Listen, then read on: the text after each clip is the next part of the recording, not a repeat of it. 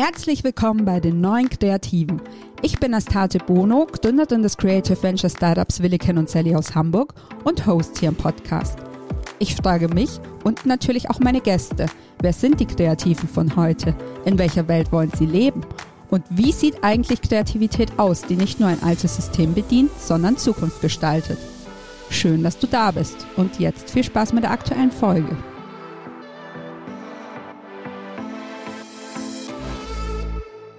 Wisst ihr, was sich mit der Arbeit an diesem Podcast mal wieder bestätigt? Genau die Menschen, bei denen man sich dreimal fragt, kann ich die wirklich anschreiben? Sind die nicht eine Nummer zu groß? Und mache ich mich damit nicht irgendwie auch zum Deppen? Das sind die Menschen, die dich dann nicht drei Wochen auf eine Antwort warten lassen, die dich nicht nach einer Zusage und zwei Vorabtelefonaten plötzlich ghosten und die nicht diverse Male die Aufnahme verschieben, sondern im Gegenteil. Zwei Wochen nach der ersten Kontaktaufnahme ist der Podcast im Kasten, sie bringen dir ungefragt ein Goodie mit und du gehst auch noch mit zwei, drei guten Tipps aus dem Gespräch. Genauso jemand ist Simon Walter. Simon ist Chief Brand Officer bei Project A. Project A wiederum ist einer der bekanntesten deutschen Venture Capital Investoren in Deutschland. Von anderen VCs unterscheidet sich Project A vor allem durch zwei Besonderheiten. Das Unternehmen investiert in der Frühphase in Startups und supportet auf Wunsch bei den Themen Markenaufbau und Kommunikationsstrategie. Und zwar mit der geballten Power von insgesamt rund 100 kreativen Köpfen. Als Chief Brand Officer leitet Simon innerhalb dieser Unit das Team Brand and Communication und verantwortet mit seinem Team nicht nur die Brands der Portfoliounternehmen, sondern auch die Marke Project A. Wir haben unter anderem darüber gesprochen, ob er sich überhaupt selbst als Kreativen bezeichnen würde, was ihn von der Agenturbranche in die Startup-Welt geführt hat und was er mir für den Aufbau meiner Marke House of Williken empfehlen würde. Natürlich haben wir aber auch darüber gesprochen, welche Eigenschaften Kreative mitbringen müssen, die Lust haben, es ihm gleich zu tun und Agenturwelt gegen Startup-Szene tauschen wollen. Und wenn ihr bis zum Schluss durchhaltet, zaubert Simon natürlich auch noch besagtes Goodie für euch aus dem Hut. Also los geht's. Viel Spaß mit der neuen Folge. Hallo Simon, wie schön, dass du heute in meinem Podcast zu Gast bist. Bevor ich mit meiner üblichen Frage einsteige, muss ich mal kurz meine Neugier befriedigen. Als ich potenzielle Gäste für den Podcast recherchiert habe, bin ich unter anderem auf deinem LinkedIn-Profil gelandet. Ich habe mich ein bisschen umgeschaut und mir erstmal nur eine Notiz gemacht und mir vorgenommen, dich in den nächsten Tagen mal zu kontaktieren.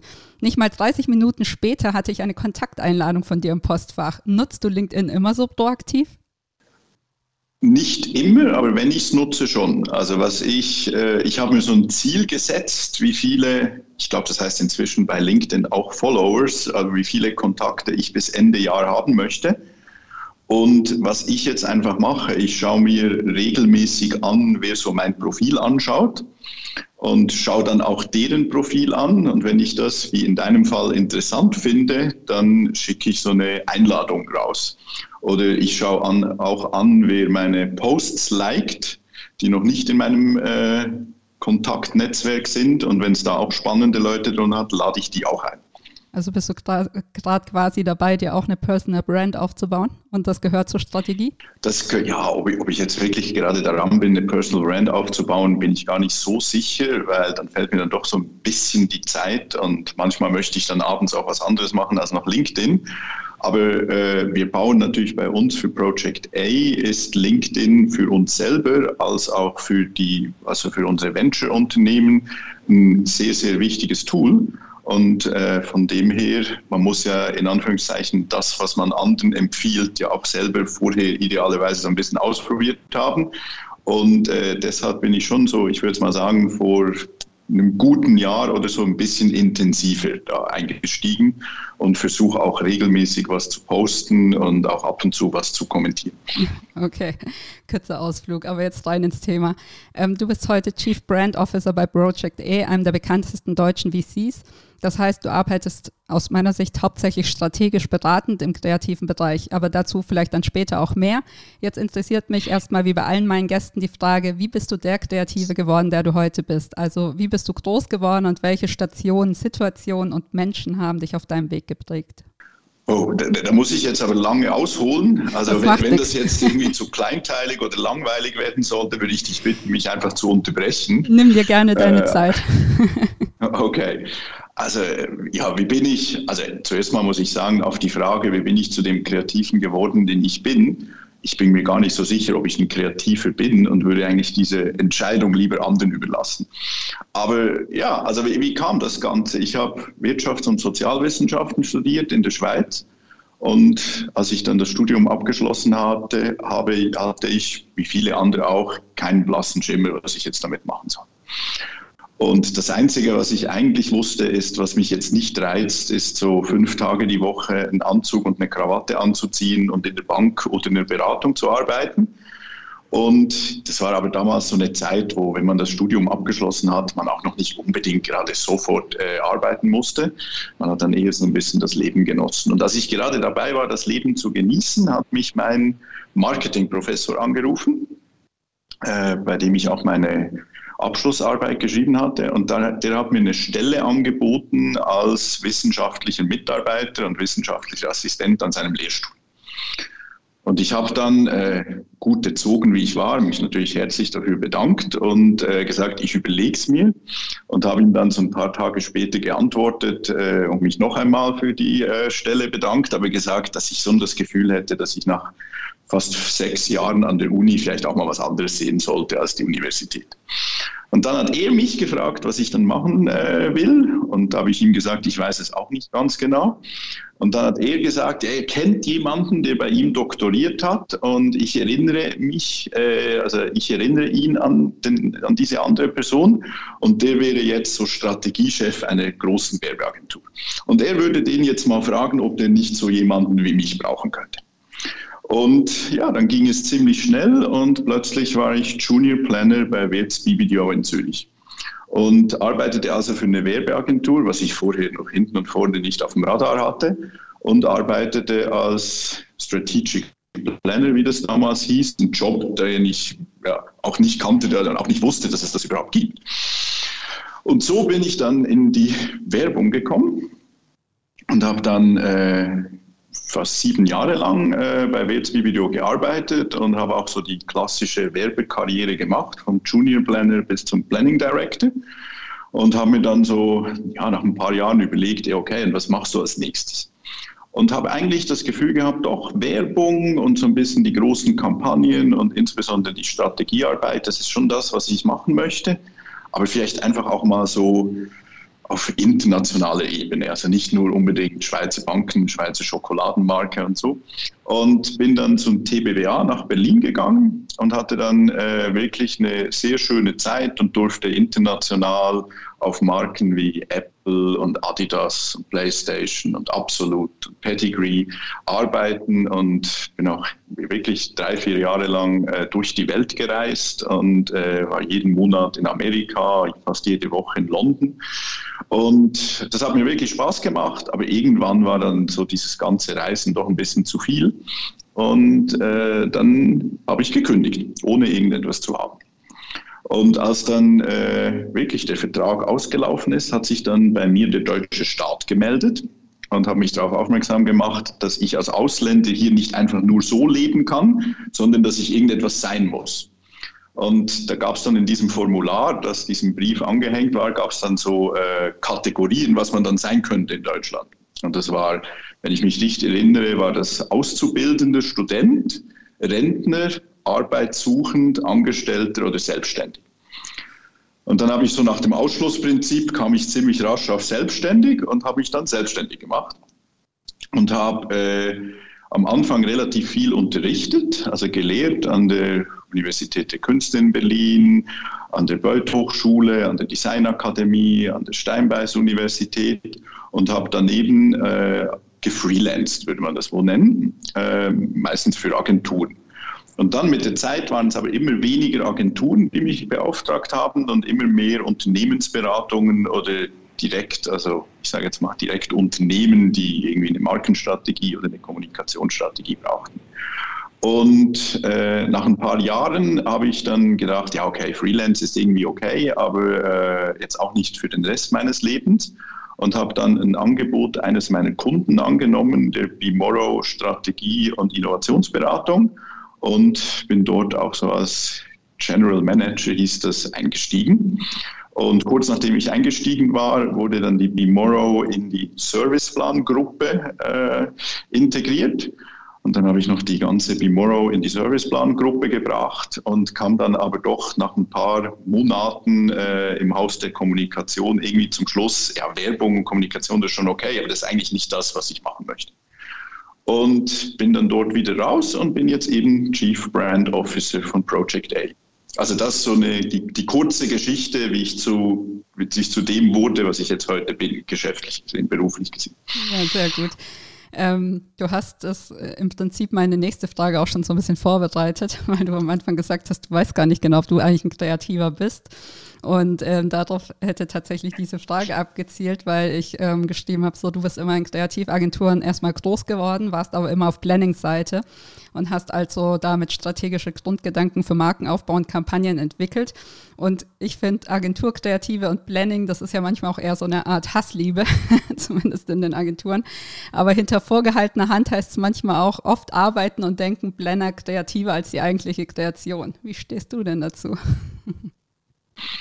Das ist jetzt natürlich ein sehr dünnes Eis. So. Ja. Und, und, ich weiß es auch gar nicht ganz genau, weil es jetzt doch äh, ziemlich lange her, als ich wirklich so in Kreativagenturen Planner war. Aber ich glaube, es hat schon was, ja. Aber es ist natürlich auch eine unterschiedliche Art von Kreativität. Also ich glaube, dass es, dass es durchaus hilft, wenn man ein bisschen unterscheidet zwischen der Was-Kreativität, vor allem wenn es um Kommunikation, vor allem wenn es um Werbung geht, also wo, äh, ja, wo die Frage eher ist, die man zu beantworten hat, was wollen wir erzählen, was ist eigentlich das, was wir rüberbringen wollen und auf der anderen Seite der Wie-Kreativität. Wie sagen wir das jetzt?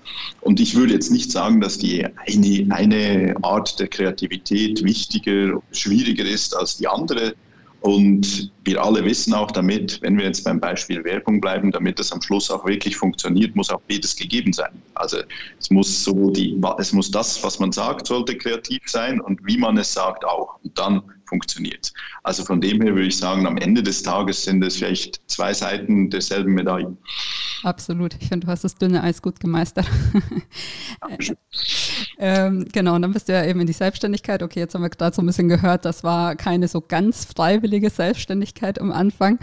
Und dann bist du ja in die Consultancy gewechselt 2016.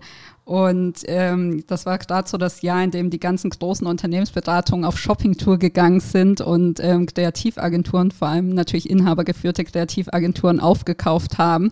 Wieso bist du persönlich in die Beratungsbranche gewechselt? Also hast du damals auch schon das Gefühl gehabt, dass das zukunftsfähiger aufgestellt ist? Ich meine, dadurch, dass du gerade erzählt hast, äh, dass Bimorrow dann quasi wieder bei Serviceplan eingegliedert worden ist, führt das das Ganze so ein bisschen ad absurdum. Aber ähm, war das damals mit ein Beweggrund?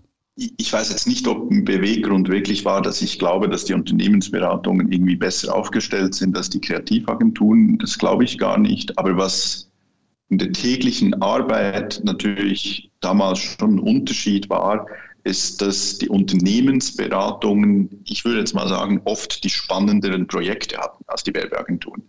Weil man hatte irgendwie Projekte, die auch so ein bisschen größer waren, also größer, ich sage jetzt mal, was den strategischen Teil angeht, größer waren, die auch so ein bisschen spannender waren. Und man hatte, würde ich jetzt, muss ich ganz ehrlich sagen, man hatte oft auch die interessanteren und inspirierenderen äh, Ansprechpartner. Also äh, ich meine, wir, wir, alle, die jahrelang in Kreativagenturen gearbeitet haben, wissen auch, äh, ja, man wird dann irgendwie äh, gebrieft vom Marketing oder vom Campaign Manager und arbeitet dann Tage und Wochen lang an irgendetwas und am Schluss hat man irgendeinmal diesen Präsentationsslots vor den in Anführungszeichen wichtigen Personen, die am Schluss auch entscheiden. Und Oft entscheiden die dann irgendwie nicht so, wie man gedacht hätte, die entscheiden. Und oft wollten die dann auch was anderes, als ursprünglich im Briefing stand. Ich glaube, das kennen wir alle, diese Situation. Und wenn man das vergleicht mit dem, was die Unternehmensberatungen machen, dann ist es einfach so, dass die Unternehmensberatungen schon von Anfang an mit diesen Leuten zusammenarbeiten. Und deshalb laufen auch die Projekte irgendwie ein bisschen anders und ich muss sagen auch ein bisschen besser. Ja, ja, nachvollziehbar. Ähm, vielleicht kommen wir nachher noch mal kurz auf die Kreativagenturen zurück, aber jetzt machen wir erstmal einen Haken dran und kehren in die Gegenwart zurück. Seit Ende 2019 bist du nun äh, bei Project A unter Vertrag und Project A ist ja ein bekannter Operational VC. Das Operational ist in dem Fall wichtig, weil es sonst deine Funktion wahrscheinlich gar nicht geben würde. Kannst du für uns der ZuhörerInnen erstmal erklären, was ein Operational VC überhaupt ist? Ähm, Operational VC ist ein Geschäftsmodell, das eigentlich hierzulande äh, ja, relativ, ich sage jetzt mal, unbekannt ist. Also ich glaube, wir sind fast der Einzige, der das hierzulande macht. Und man kann sich das so vorstellen, als wären das zwei verschiedene Firmen. Was es natürlich nicht ist, aber es ist auf der einen Seite eine Investmentfirma, also ein Venture Capitalist, ein äh, Wagniskapitalgeber, der äh, in, jetzt in unserem Fall, äh, meistens frühphasige Startups investiert. Also das ist der VC-Teil des Operational VC-Begriffs. Und auf der anderen Seite, das Operational bezieht sich eben darauf, dass wir bei Project A etwa 100 Experten haben aus den unterschiedlichsten Bereichen, Backend, Frontend, Product, Design, Marketing, Talent Acquisition, Sales etc und eben auch Brand und Communication, indem wir dann die Startups, in die wir investiert haben, unterstützen. Und wenn, wenn du das jetzt auf meinen persönlichen Job so ein bisschen abbildest, so bin ich für die Marke und die Kommunikation von Project A verantwortlich mit meinem Team zusammen. Also ich mache das natürlich nicht alleine, wir haben ein Brand and Communication Team. Und äh, das ist nur ein sehr kleiner Teil äh, meines, ich sage jetzt mal, meiner Arbeitswoche, sondern der größte Teil ist wirklich die Beratung und Unterstützung von unseren Venture Companies, wie wir das nennen, also die Firmen in unserem Portfolio, die Firmen, in die wir investiert haben. Und die unterstützen mein Team und ich in allen Belangen rund um das Thema Marke. Also von Markenstrategie, Markenpositionierung, Employer Branding, Personal Branding, Markendesign, Markenkommunikation, Markenmessung etc. Also alles rund ums Thema Marke. Wenn unsere Portfoliounternehmen da Hilfe brauchen, stehen wir bereit und helfen. Mhm. Jetzt hast du ja selber gerade schon gesagt, ihr fördert hauptsächlich Startups so in der Frühphase. Gibt es trotzdem Beispiele, die du vielleicht nennen kannst, die die Allgemeinheit vielleicht auch schon ein bisschen kennt? Ja, natürlich die Beispiele, in die wir vor ein paar Jahren investiert haben und die jetzt relativ groß geworden sind. Also eine Trade Republic gehört zu unserem Portfolio, dann Krü, der Telemedizinanbieter, gehört zu unserem Portfolio, Sender, der digitale, äh, die digitale Spedition gehört dazu. Äh, das sind sicher im Moment so die bekanntesten, würde ich mal sagen, die wir im Portfolio haben. Aber wir sind, wie, wie gesagt, wir versuchen in der sogenannten Seed oder Series A, also relativ früh reinzugehen. Und das sind dann natürlich Startups, die eigentlich noch niemand kennt. Und dann hoffen wir natürlich und auch mit unserer Hilfe, dass dann diese Startups erfolgreich werden, sodass sie dann irgendwann mal einer breiten Öffentlichkeit bekannt sind. Mhm.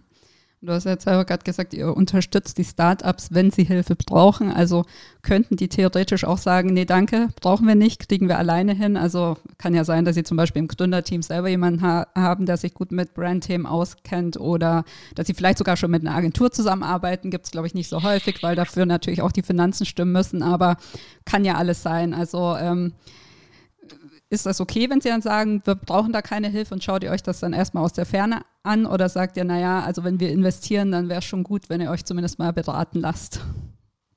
Nein, das ist völlig den Startups überlassen. Wer mit uns zusammenarbeiten möchte, der darf das gerne machen. Wer glaubt oder ja, wer das selber kann oder mit anderen zusammenarbeitet, kann das auch gerne machen. Also ich würde sagen, wir, ich würde jetzt mal sagen, so im Jahr äh, unterstützen wir vielleicht weiß es nicht, äh, ich, ich habe jetzt die aktuellen Zahlen nicht, aber ich sage jetzt mal 20 oder 25 Ventures, aber im Portfolio haben wir natürlich mehr als doppelt so viel. Also das heißt, es gibt mehr Ventures in unserem Portfolio, die nicht mit uns regelmäßig arbeiten, als es Ventures gibt, die regelmäßig mit uns arbeiten. Und das ist wirklich den Ventures überlassen. Also das ist jetzt nicht irgendwie so ein Deal, ihr kriegt das Geld von uns nur, wenn ihr dann mit uns arbeitet. Ja. Nein, überhaupt nicht, sondern ihr kriegt das Geld und wenn ihr möchtet, äh, könnt ihr auch noch mit uns arbeiten. Mhm. Und das ist natürlich, ich glaube, das ist am Ende des Tages auch so ein bisschen das, äh, das was Project A äh, erfolgreich macht. Weil es ist ja in diesem Venture Capital Business, ist es ja, sind wir mal ehrlich, es ist nicht so wie bei äh, der Höhle der Löwen. Also es ist jetzt nicht so, dass die, äh, die Founder mit den guten Startup-Ideen äh, zu Project A kommen und um Geld betteln, sondern es ist eigentlich eher äh, andersrum. Sondern das heißt, die, die wirklich eine gute Idee haben und ein gutes Startup an Start haben, die können sich die Investoren aussuchen. Mhm. Und da ist natürlich dann äh, die Tatsache, dass wir eben nicht nur Geld geben, sondern auch operativ unterstützen können, natürlich dann schon oft auch den Ausschlag, weshalb dann eben ein Startup sagt, okay, wir möchten Project A an Bord haben. Ja, ja. Ähm, und wenn wir jetzt mal davon ausgehen, ihr habt jetzt ein Startup akquiriert, das vielleicht, okay, du, du, sagst ja, die sind jetzt meistens so erfolgreich, dass, dass die VCs sich auch vielleicht schon drum schlagen, aber ähm, wenn ihr jetzt ein Startup akquiriert habt, das vielleicht erst ein Logo und eine Website hat und so wahnsinnig viel mehr noch nicht, wie, wo setzt ihr dann an? Also ich würde jetzt mal vermuten, dass ihr dann mit einem gemeinsamen Workshop startet oder wie, wie geht's los dann? Also es geht so los und wir, wir haben auch immer wieder Startups, die noch nicht mal ein Logo und eine Website haben. Okay. Und äh, das ist natürlich wirklich ein Moment, wo, wo mein Team und ich wirklich dann oft auch reinkommen. Und das Erste, was wir machen, ist, wir nennen das Minimal Viable Brand. Also in Anlehnung an das Minimal Viable Product Konzept. Mhm. Und dann definieren wir Workshop, also Workshop basiert, zusammen mit den Gründen definieren wir die Markenpositionierung jetzt nicht in einem ausufernden, wahnsinnig detailreichen Prozess, sondern wirklich, äh, dass wir mal sagen, okay, wir versuchen die Positionierung der Marke, der Firma idealerweise so auf einer Seite mal darzustellen. Und dann eventuell je nachdem noch so eine Art Markenmodell zu. Und dann ist das auch die Grundlage, um dann das Brand Design zu entwickeln. Und wir haben bei Project A auch ein Design-Team, das dann natürlich schon bei der Strategie, bei der Positionierungsphase dabei ist und das dann die sogenannten Brand Assets entwickelt. Also Logo, äh, Claim, äh, Farbschema, Typografie, Tone of Voice, Bildsprache etc. Und dann kommt dann der nächste Schritt, wo es dann eben darum geht, so als erstes mal die Webseite aufzubauen. Also das ist so das klassische Vorgehen jetzt am Anfang. Mhm. Und wenn wir natürlich in ein Startup investieren, eben, und wir investieren in Startups, wir sagen, wir akquirieren die nicht. Also wir schauen wirklich immer, dass die Founder dann auch die Mehrheit haben. Ja, okay. Kommen wir auch dran. Äh, eben, und wenn wir dann in eins investieren, das vielleicht schon, eine, ja, schon ein Logo hat, schon ein Design hat und schon eine Webseite hat, dann äh, ist es natürlich den Gründen überlassen, ob sie sagen, doch, das ist jetzt schon gut, und dem gehen wir, oder ob die sagen, ja, nein, also das war jetzt wirklich nur so mal kurz am Küchentisch von der befreundeten Designerin, die ich kenne, weil ihr Kind in derselben Kita ist wie ich und die hat das mal kurz gemacht. Wir müssen das jetzt schon mal richtig machen, dann äh, machen wir es dann vielleicht auch noch mal ein bisschen richtig. Mhm. Ähm, was sind denn aus deiner Sicht so die wichtigsten Bausteine für junge, schnell wachsende Unternehmen, wenn es um Markenaufbau geht? Also ja klar, Logo, Website, ähm, äh, Design Manual ist klar, aber gibt es noch weitere Bausteine, wo du sagst, ähm, das sollte man schon machen, wenn man Markenaufbau vorantreiben will? Also ich glaube, wenn man wirklich die, die frühphasigen Startups anschaut, ist eigentlich noch viel wichtiger als Logo und äh, Design Manual und Webseite und so, ist wirklich die Positionierung. Weil, und die muss ja auch so ein bisschen, wir, wir nennen das Pivot-Proof, also man muss eine Positionierung haben, die funktioniert, auch wenn das Produkt vielleicht nochmal die eine oder andere Abzweigung nimmt in den nächsten Monaten weil diese Positionierung ist von uns aus gesehen, und das ist auch etwas, was wir oft äh, erleben, sehr wichtig, weil diese Positionierung, man kann sagen, die versammelt alle Stakeholder hinter einer Idee. Und das sind eben, ja, das sind dann nicht nur die Gründer, sondern auch die ersten Mitarbeiter, die potenziellen Mitarbeiter, äh, Investoren, Partner, vielleicht in Anführungszeichen Testkunden, mit denen das man macht, weil dann weiß man wirklich, okay, das ist unsere Firma, das ist das, was wir erreichen wollen, das ist das, was wir verändern wollen, das ist so, wie wir es machen wollen. Also dieses Markenverständnis ist von uns aus gesehen, insbesondere in der sehr frühen Phase eines Startups, eigentlich wichtiger, als ob das Logo jetzt gelungen ist und die Webseite eine gute UX hat oder nicht, weil das kann man später alles noch ändern. Hattet ihr schon mal den Fall, dass ihr das quasi das Produkt im Laufe der Zeit so einen Haken geschlagen hat, dass ihr gesagt habt, okay, da müsst ihr jetzt aber auch die ganze Brand einstampfen und im Prinzip um das äh, ja, veränderte Produkt drum nochmal eine neue Marke aufbauen? Also so krass weiß ich jetzt nicht, aber wie gesagt, ich bin, ich bin ja, du hast es eingangs gesagt, auch erst seit zwei Jahren bei Project mhm. A. Also das ist sicher, also weiß ich, das ist schon vorgekommen, aber da war ich jetzt nicht involviert, also kann ich da wenig dazu sagen. Was wir natürlich oft haben ist, oder oft, was wir ab und an haben, ist, dass sich wirklich ein Produkt, äh, dass ein Pivot gemacht wird und dann zum Beispiel die Zielgruppe endet äh, oder die Konkurrenz endet oder ja und so. Und dann muss man natürlich die Marke entsprechend anpassen. Aber das ist dann in Anführungszeichen äh, klar auf der einen Seite, äh, was die Positionierung der Marke angeht, aber auf der anderen Seite auch, was das Design angeht. Aber das heißt jetzt nicht, dass man gleich den ganzen Namen neu machen muss, äh, etc. Aber vielleicht, ich sage jetzt mal, wenn man gestartet ist als Unternehmen und mit der Idee, dass, ich sage jetzt mal, andere junge Startups die Kunden sind. Und dann geht man so ein bisschen, ich sage jetzt mal, jung modern an die Sache ran mit knalligen Farben und entsprechender UI und UX. Und dann über den Lauf der Zeit findet man raus, dass man eigentlich doch äh, deutlich mehr Geld verdient mit den großen Unternehmen wie, ich sage jetzt mal, Daimler, BMW, Nestle etc., dass man dann halt so ein bisschen die, das Design der Marke anpasst und so ein bisschen, äh, ja, dass es ein bisschen erwachsener wird vielleicht. Also das ist etwas, was man sicher macht. Ja. Aber das ist dann eher, das ist jetzt nicht unbedingt ein Rebranding, sondern eher, man versucht das dann so als, als Prozess zu machen. Also so, dass es auch niemanden irgendwie abschreckt. Ja, verstehe.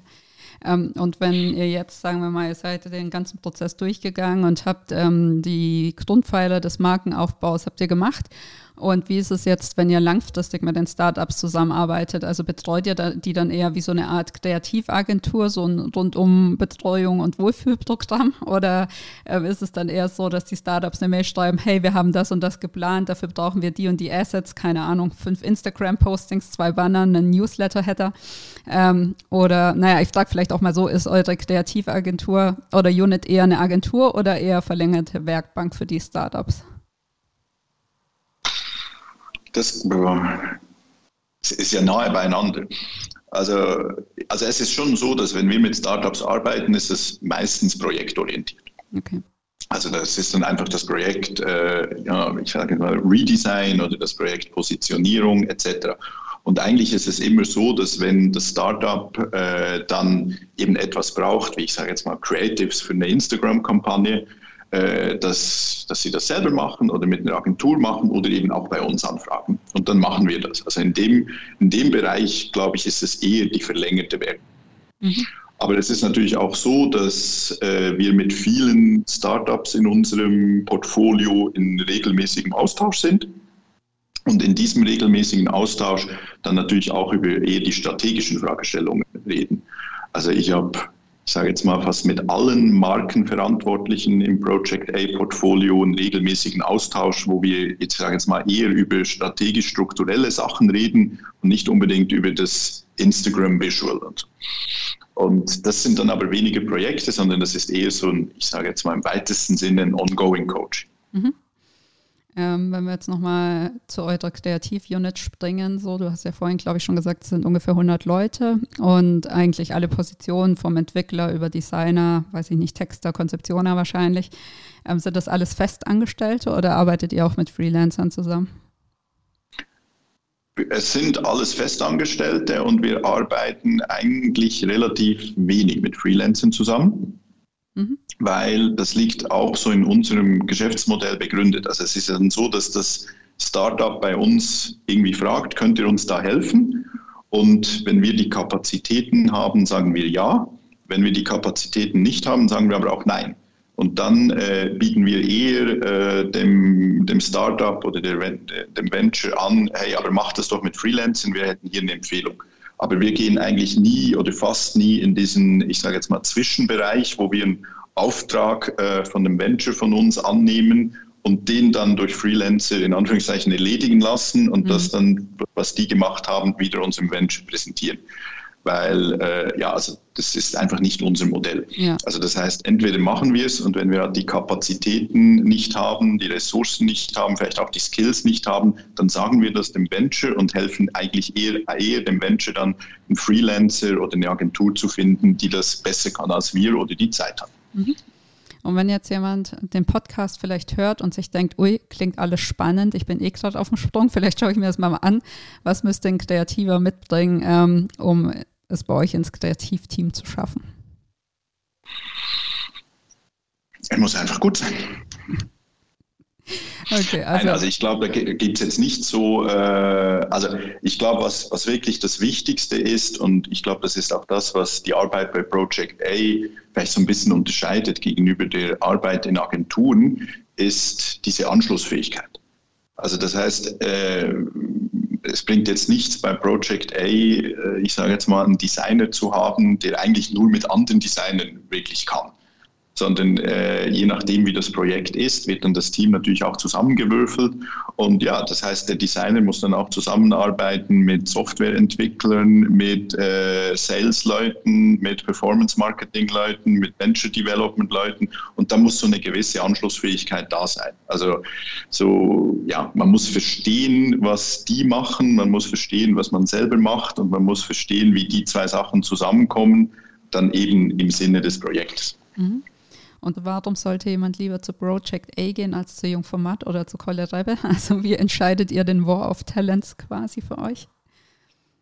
Also ich glaube, wir stehen mit den Kolle Reben und Jung von Matz gar nicht so in Konkurrenz, glaube ich jetzt. Also ich, ich glaube, die Kreativen, die zu Jung von Matt gehen wollen, die kommen gar nicht zu uns. Und die, die zu uns wollen, gehen gar nicht zu Jung von Matt.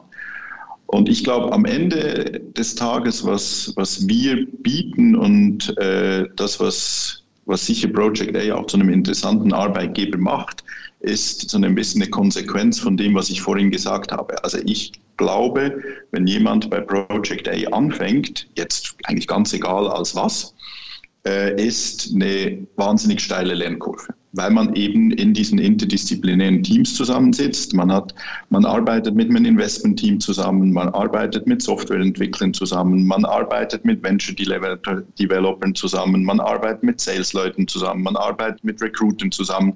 Und da glaube ich natürlich schon, dass man, wenn man will, schon natürlich viel mehr lernt oder zum Beispiel unterschiedliche Sachen lernt und äh, auch anderes lernt, als wenn man jetzt, ich sage jetzt mal, als Juniorberater oder Junior-Texter zu Jung von Matt geht. Mhm.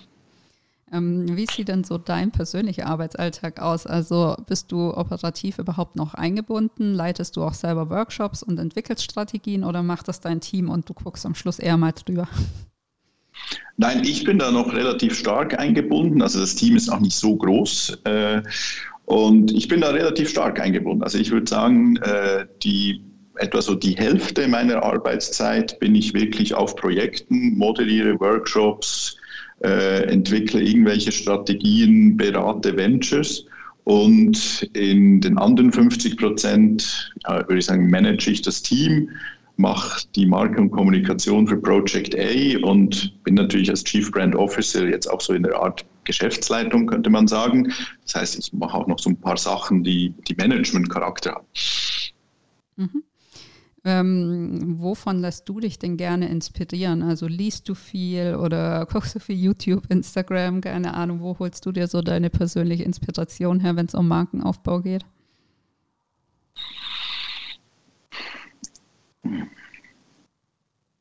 Es ist immer schwierig zu sagen, wo man sich die Inspiration holt. Also ich glaube, ich hole mir einen Großteil der Inspiration, indem ich Sachen mache, die auf den ersten Blick jetzt gar nichts mit meinem Job zu tun haben.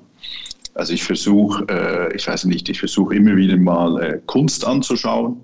Ich versuche immer mal wieder einen Roman zu lesen. Ich versuche immer mal wieder einen Film anzuschauen und etc. Und das inspiriert mich eigentlich mehr, als wenn ich jetzt äh, jeden Tag eine halbe Stunde irgendwelche Branding-Blogs absurfe und lese, was die da so machen. Also ich versuche mir wirklich, oder ja, das klingt jetzt so ein bisschen cheesy, aber irgendwie auch mit meinen Kindern auf den Spielplatz zu gehen oder so. Also ich, bei mir kommt die Inspiration eher äh, aus allen Sachen, die jetzt nichts mit Branding zu tun haben. Und da kriege ich dann plötzlich eine Idee oder etc., was man dann eben im Branding umsetzen kann. Ja, sehr sympathisch. ähm, gibt es denn so ein Startup, das du jetzt im Kopf hast, ähm, das vielleicht auch mal nicht zu eurem Portfolio gehört, aber äh, kann auch? Aber gibt es ein Startup, bei dem du sagst, die haben markenaufbautechnisch wirklich alles richtig gemacht, was man richtig machen kann? Das ist jetzt natürlich schwierig. Wenn ich eins aus dem Portfolio nehme, ist es natürlich so ein bisschen schwierig, dass du was schreiben, welche Kinder hast du am liebsten? Stimmt. Also ein bisschen, bisschen, es ist wirklich so ein bisschen schwierig. Also ich würde jetzt mal sagen, außerhalb des Portfolios, also ich glaube, wer viel, was den Markenaufbau und äh, angeht, richtig gemacht hat, ist N26. Mhm. Äh, also ich finde, das ist eine ansprechende Marke, auch vom UX, UI-Design her, nicht zuletzt vom Markennamen, äh, von der Werbung, äh, die sie gemacht haben. Also die haben schon, finde ich, so aus einer Außenperspektive, wie gesagt, sehr wichtig, gehört nicht zu unserem Portfolio, die haben schon viel richtig gemacht. Mhm. Ähm, was muss denn eigentlich ein Startup ähm, vorweisen können oder ab wann ist ein Startup erfolgreich genug, dass ihr sagt, das wäre ein cooler Investment Case? Also kann man das irgendwie an Parametern festmachen oder ist das oft auch eher erstmal so eine Art, weiß ich nicht, Bauchgefühl? Also wichtig zu sehen, erfolgreich muss es ja noch nicht sein, weil wir ja frühphasig reingehen und in der frühen Phase sind ja die wenigsten Startups schon erfolgreich. Also und das heißt natürlich, dass mit Abstand wichtigste für uns, aber wie gesagt, ich bin jetzt nicht im Investment-Team, also bin ich jetzt vielleicht auch der Falsche, den man da fragt, aber das Wichtigste für uns sind die Gründer, also das Team. Weil auf der einen Seite wissen wir natürlich auch, dass sich eine Geschäftsidee auch nochmal verändern kann. Meistens ist es sogar so, dass sich auch ein Markt verändern kann, dass äh, plötzlich irgendwelche Sachen passieren, auf die man reagieren muss. Und deshalb ist es tendenziell immer besser, in ein Team zu investieren als in ein Produkt. Weil man muss dem Team ja zutrauen, dass es das Produkt noch verändern kann. Also das ist, äh, glaube ich, das Wichtigste.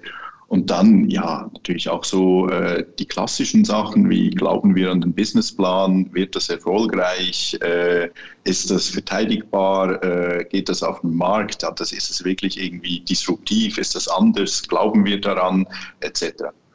Das ist natürlich wichtig. Und dann ist natürlich auch wichtig zu sehen, und das muss man immer klar sein, es ist, gibt auch wahnsinnig viele gute Startups, die jetzt nicht unbedingt ein VC-Case sind. Mhm.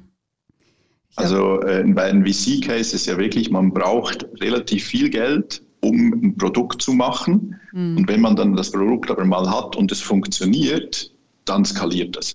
Und das ist der typische VC-Case weil also es ist ja nicht unser Geld, das wir investieren, sondern wir kriegen ja das Geld von unseren Investoren. Und das heißt, wir müssen natürlich schon schauen, dass wir so das Geld investieren, dass das Unternehmen äh, das Geld auch braucht, auch verwendet, dass es wichtig ist und dann irgendwann mal skaliert, weil leider müssen wir irgendwann aus dem Unternehmen auch wieder raus. Ja. Und das heißt, es gibt viele äh, gute, spannende Startups von guten Leuten, die aber einfach am Ende des Tages vielleicht kein VC-Case. Mhm. Wie lange seid ihr denn, also falls du es weißt, aber wie lange seid ihr denn so im Schnitt in äh, Startups investiert, bevor ihr wieder rausgeht? Ah, das kann man nicht äh, generell sagen, aber groß, also grosso modo kann man sagen, ein Fonds, und wir haben jetzt äh, drei Fonds und den vierten äh, sind wir gerade am Reisen und äh, dass so ein Fonds hat, geht im Schnitt, ich sage jetzt mal so zehn Jahre. Mhm. Und äh, kann theoretisch auch noch verlängert werden, aber grundsätzlich geht es zehn Jahre. Und da gibt es so eine Investmentphase am Anfang des Fonds, wo man wirklich versucht, äh, die Investments zu finden, in die wir investiert. Und dann irgendwann mal, ich weiß nicht, nach ein, zwei, drei Jahren sind dann irgendwie, ist das Portfolio für den Fonds äh, da. Und dann äh, hat man noch Geld, um in diejenigen Unternehmen, die wirklich gut laufen, noch einmal nachzuinvestieren. Und bevor der Fonds, geschlossen ist, muss man eigentlich auch wieder raus. Also das zeigt so in etwa, in welche äh, Bandbreite sich das bewegt. Ja. Also es ist schon ein Langfristgeschäft und das ist sicher auch etwas, was die, die, die Arbeit jetzt, äh, die ich habe gegenüber der Arbeit einer Kreativagentur oder in einer Kreativagentur unterscheidet. Also das heißt, wenn, wenn wir in Unternehmen investieren und wir auch dann dieses Unternehmen unterstützen, ist das meistens schon eine langjährige Partnerschaft, die wir da, die wir da haben.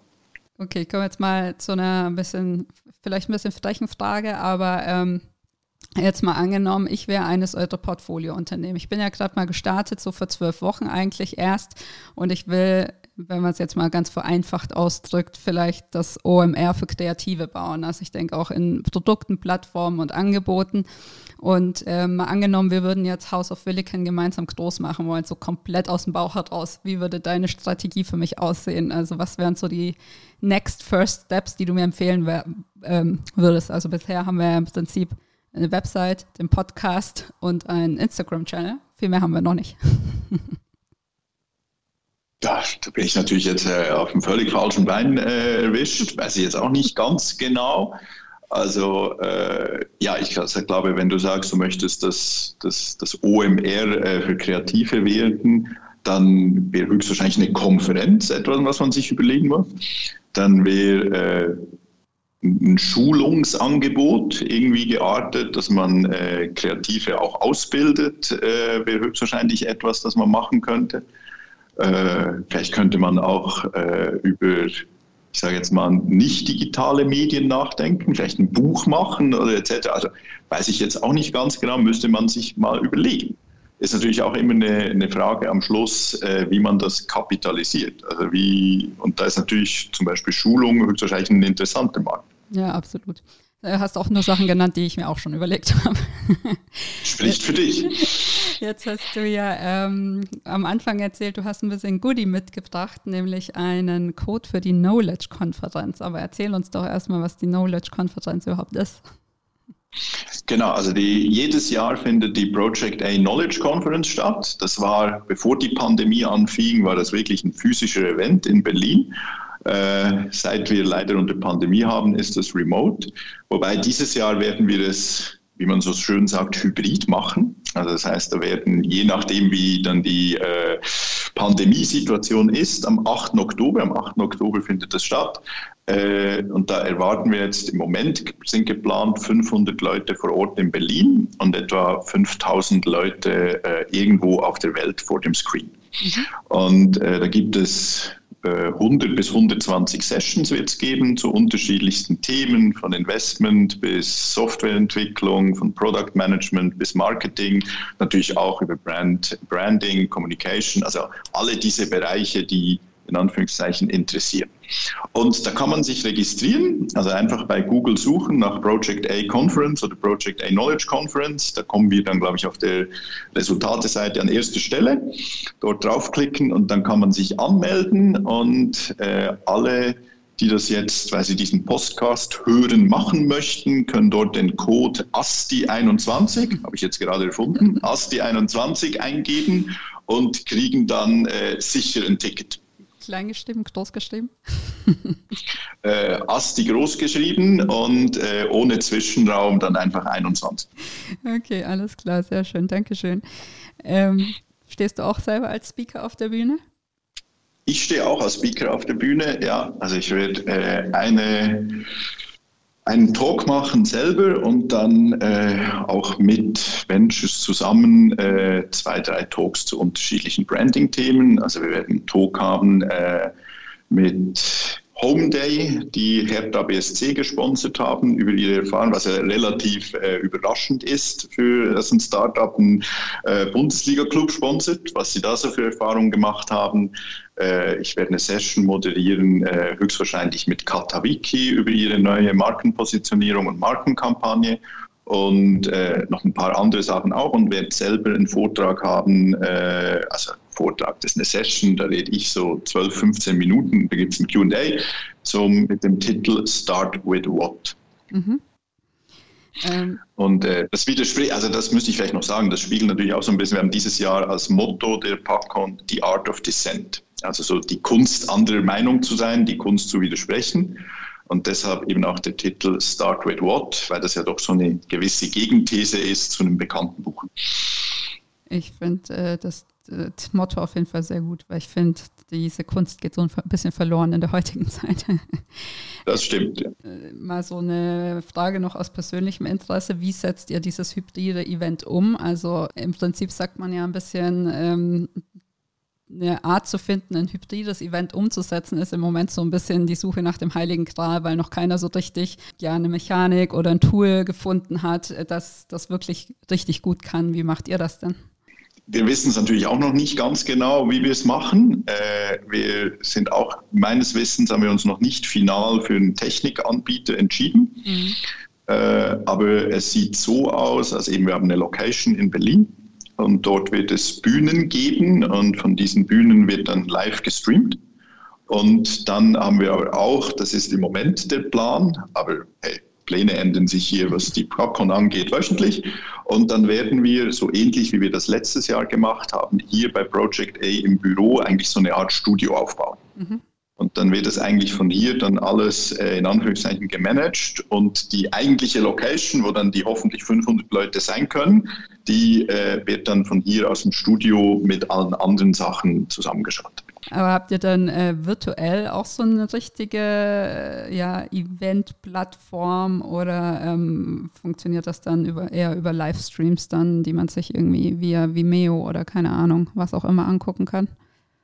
Es wird beides geben. Also wir haben eine richtige Event-Plattform. Mhm. Da haben wir uns eben äh, noch nicht ganz final für den technischen Anbieter mhm. entschieden. Wir haben es letztes Jahr mit Run the World gemacht. Das hat eigentlich relativ gut funktioniert. Mhm. Äh, also wir haben wirklich eine Event-Plattform für Remote-Events, wo äh, dann das alles gestreamt wird, wo verschiedene Bühnen, wo man hin und her wechseln kann okay. und etc. Und eben, und eine dieser oder zwei dieser Bühnen, zu denen man hin und her wechseln kann, ist dann eben in Anführungszeichen das, was dann in der Location live passiert. Ja. Und äh, das sind dann die meisten Leute, rechnen wir, gehen darauf. Und dann werden wir aber auch nicht die ganze Konferenz höchstwahrscheinlich, aber Teile davon über LinkedIn, YouTube einfach streamen. Okay.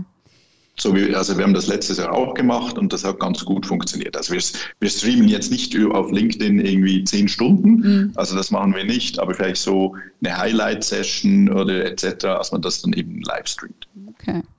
Ich bin mit meinen Fragen tatsächlich schon am Ende. Gibt es noch irgendwas, wo du sagst, das hätte ich jetzt so unbedingt wahnsinnig gerne erzählt in diesem Podcast? Nein, eigentlich nicht. Also ich finde, wir haben viele interessante Aspekte auch irgendwie gestreift und ich fand das ganz eine runde Sache. Also mir kommt jetzt nichts mehr in den Sinn und ich habe ja auch keine Liste mit, das sind die zehn Punkte, die ich unbedingt machen muss und zwei fehlen noch. Hätte also so ist es können. nicht, sondern also ich fand es gut. Mir fällt jetzt, fällt jetzt auch gerade nichts mehr ein. Okay, sehr schön. Dann sind wir ja einer Meinung. Dann danke ich dir sehr für dieses Gespräch. Ähm, hat Spaß gemacht und ja, hoffe, dass wir uns spätestens dann zur Konferenz quasi wieder sehen, in Anführungsstrichen. Anführungsstrichen. Das würde mich natürlich freuen, wenn du da jetzt, ey, mit dem Code ASTI21 ja, muss ich, musst ja. du dich ja eigentlich anmelden. Ja, da kommst jetzt fast Fall. nicht mehr drum. so sieht's aus. Ich werde dann berichten über meine Plattform. Danke dir. Sehr gerne.